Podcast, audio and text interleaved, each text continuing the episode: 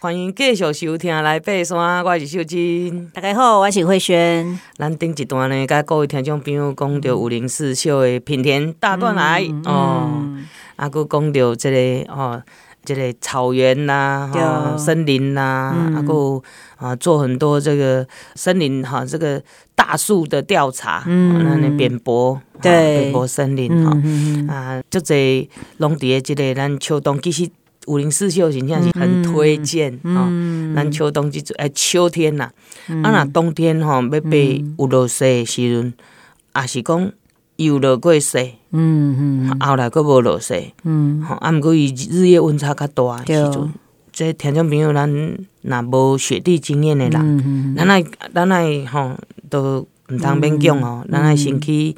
哦，上过雪地训练，佮来背这技术攀登，嗯，好，所以哦，慧萱，你你想看觅？嗯，你讲咱拢登山健行，对，我感觉，嗯，对哦，这个对，我也想到说，你刚刚讲的，譬如说，甚至有一些比较年长者啦，哈，已经很厉害的那种，每天退休都在爬山，那个那个不不在范围之内哈。你说一般的这个高龄、中高龄，他们要去爬。品田这样子要叫他们下这个 V 段哈、嗯、哦，我觉得要有相当的一个准备啦。咱的手拉啦、卡拉啦，哈，啊，过来都是讲吼，因为有的会巨高啊，我都讲有就惧高症，对对对，就这样惧高症，然后被这这段路吼，那惧高症的人吼，那是足恐怖的，嘿嘿嘿，那真的蛮可怕。啊，所以讲，我是感觉啦，吼，爱有某个程度的哈训练，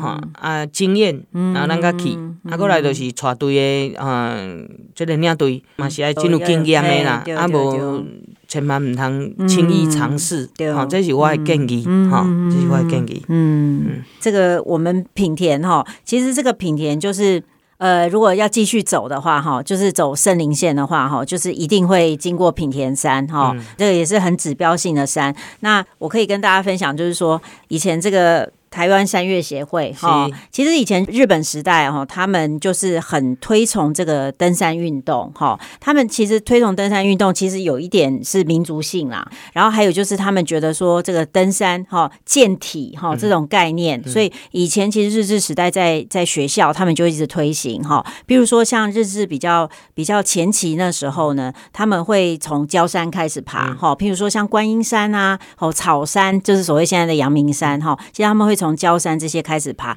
我还听过一些呃日治时期的那个有些官绅啊，或者是说那时候有上学的民众，他们有去参与登山，还爬过母子山，就是现在的那个南港山，然后象山那一边，嘿嘿嘿，就是他们会先从焦山开始，然后后来呢，等到因为日治时期，就是如果你要往高山前进，里面会有一些原住民在里面，那所以他们都很怕会被呃，就是说会侵扰他们的领域这样子，所以那时候呢是要等到比较日。治时期比较后期，嗯、就是说整个战事比较平定的时候，哈，他们原住民也比较呃，他们已经都安抚好了。然后呢，有些路哈路也开了，譬如说有些警备道啊，哈，或者是说呃，有一些这个相关的措施哈，都已经比较。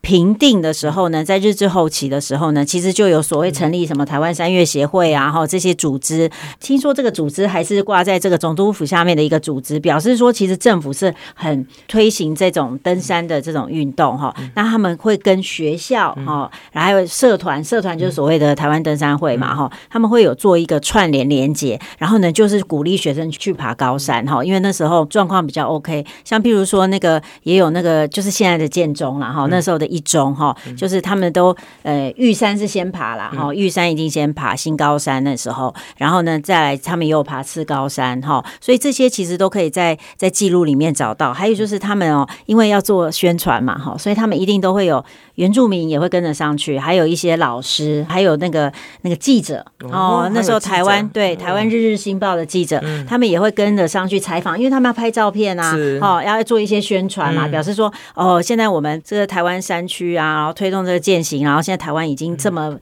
这么，因为以前台湾就是算他们日本国嘛，哈，所以他们也 一定要去跟国际去做宣传。像以前也有开什么台湾博览会啊，什么哈，这些这些东西都有。对，所以那时候其实是在日治后期哦，大概一九三零年后，就是非常的已经都很兴盛了哈。那像那个什么女学生有没有？我们不是看很多旧照片，女学生戴那个像斗笠那一种有没有？然后拿着那个对 穿裙子嘿去爬山。山，爬玉山啊，哈，那很很多啦，哈，雪山也有，对，雪山也有这么几高几高的，他们去爬这样子哈。对，那你像游泳，他们以前也是很提倡，以前很多日治时期都有一些海水浴场，哈，都他们都是提倡要会游泳才能毕业。其实我觉得要啦，对啊，你看咱台湾四面环海，高山林立啊，咱那边如果今麦拢去演讲，甲囡仔讲，我讲诶。会游泳的举手，还好，现在还是有有人会游泳，然后呢，爬山的比较少。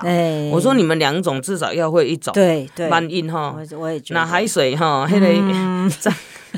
那个 海平面上升哈，哎，你别样游泳，你至少要跟走在山顶。哎，对哦，你至少要会一个 求生技能。其实咱的环境是安尼啦，所以我感觉咱每一个人拢应该爱至少会像一种哈。对哦，你住伫个这个。德丁馆哦，你看，我觉得对，要善用此行，对，而且要善用我们的一些地理资源啊，对对对，才可以看到美景啊，嗯，这也是跟环境共存的一种方式啊，是是是，对。啊，所以呢，那时候就是学校他们也都常常去爬这个高山哈。那那时候其实常听到一个说法，就是说特别男生，如果你爬过圣林线哈，表表示说你可以结婚了，对，就是表示 说，对，所以有时候圣林线其实是一种试炼哈。哦，如果你通过的话，你就有这个哎 撞灯，你就有这个本钱可以娶老婆哈。那以前日本时代呢，他们也是大概到一九三一年都比较后期的时候，他们才开始有这个去爬这个圣灵线。他们就发现说，哎，其实雪山可以跟大霸尖山连在一起走哈。那我那时候有看到一个资料，我觉得还蛮珍贵的，我也想跟大家分享，就是他们那时候怎么走呢？哈，他们那时候就是从台北，哈，台北车站，然后呢，他们就是搭火车到新竹，好，到新竹火车站，然后新竹火车站他们在坐巴士到竹东，然后呢，竹东他们在坐台车。哦，台车对，以前有台车哦，哈，台车，然后一直到那个所谓的这个部落，我觉得应该是清泉呐，好，清泉井上那个这个地方去，好，然后他们睡一晚，隔天呢，他们就请原住民哈跟他们一起，然后走侠客罗警备道哦，然后从应该是清泉这边开始，然后就是走田村台啊，哈，还有那个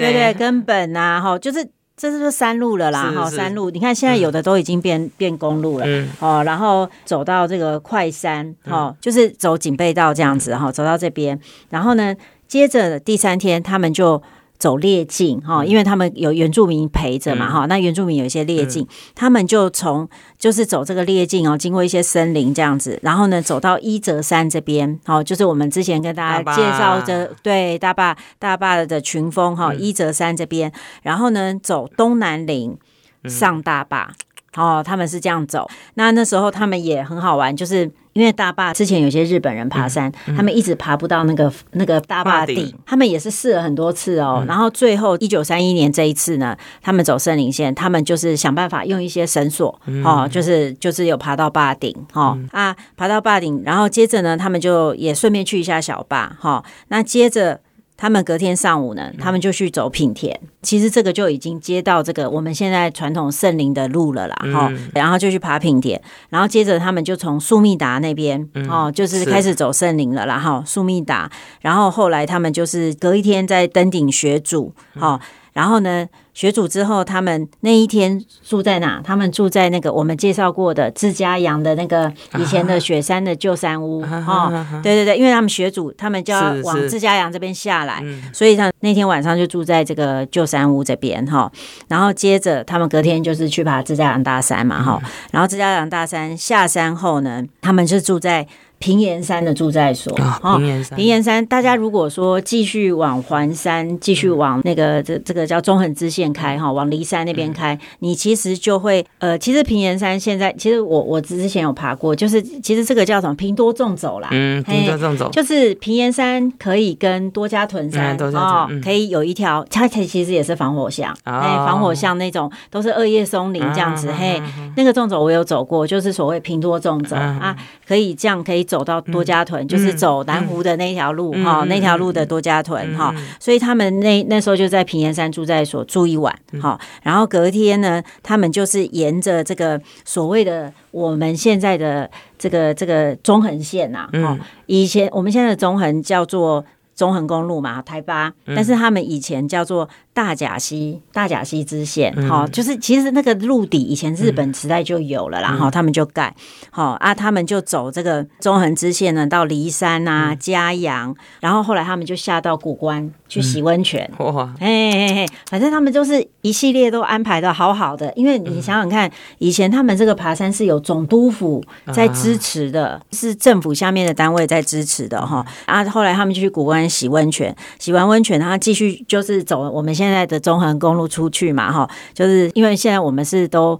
卡在古关哈，我们必须要有通行证啊，哈，或坐特别的车子才能上去。因为现在中横断了，但是他们现在那时候没有，然后继续下到松鹤，哈，就是他们那时候叫九良赛啦，哈，就是下到松鹤。那松鹤那时候在坐这个台车，哈，其实以前都有台车，因为那边以前八仙山有伐木嘛，哈，啊，坐台车出去到丰原，好，到丰原火车站。嘿，然后他们再坐丰丰原火车站回台北，对，哇，哎，你看，所以他们走那么远，他们鬼够鬼丢没有啦，其实大概八九天有啦，对对对对，八九天，哎，对对对，很幸福，保守，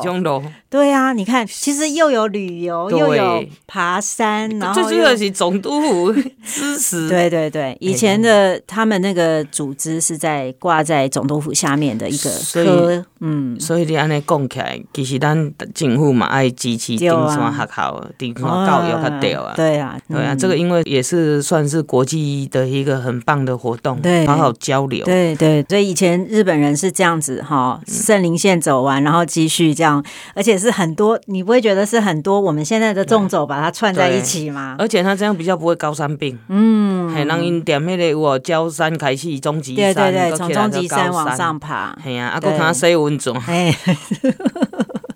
对，阿哥台湾雪巴人，那里原住民对哦哦，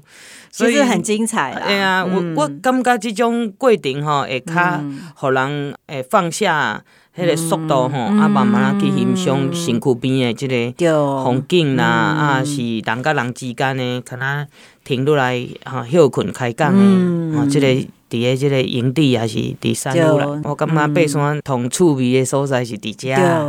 还毋是头壳累累，一直行一直行，啊，顶顶迄一张上就紧赶紧转来安尼，一点意思都没有。对，像我这次前几天去走这个六龟警备道，我们那时候也是睡这个比较登山口附近，这样就是在王子山附近这里，结果没想到隔天就是有一些接驳哈，因为现在如果要去爬这个明海山哈，如果南部的朋友可能都很清楚明海山。其实他是小百越，但是他现在因为以前。那个三坪的园区没有被封闭，它、嗯嗯啊、现在被封闭，就要走另外一边上去哈。嗯、但是这个路也不是很好走，都要那种四轮传动才可以上去，所以很多都是用接驳的方式，就是请当地的住民接驳。就我们后来那一天就是遇到有一个那个在万山部落的族人，卢凯族的族人，直接接驳车上来。嗯，啊，后来我没想到他是万山部落很有名的耆老。嗯，后来我就跟他就是也聊很多这样，然后跟我们走一段警备道。哦，沿途跟我们讲很多那个。生态的东西呀、啊，他们的一些生活智慧，嗯、对，所以爬山其实我觉得乐趣是在这种人的相遇哈，那种不经意的部分，是。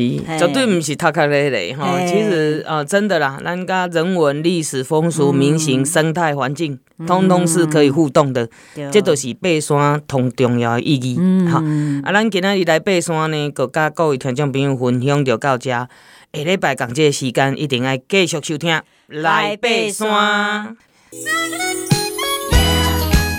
本节目由台湾户外第一品牌欧都娜独家赞助，与你一起体验户外精彩的每一刻。来爬山吧，户外生活的好伙伴，欧都娜。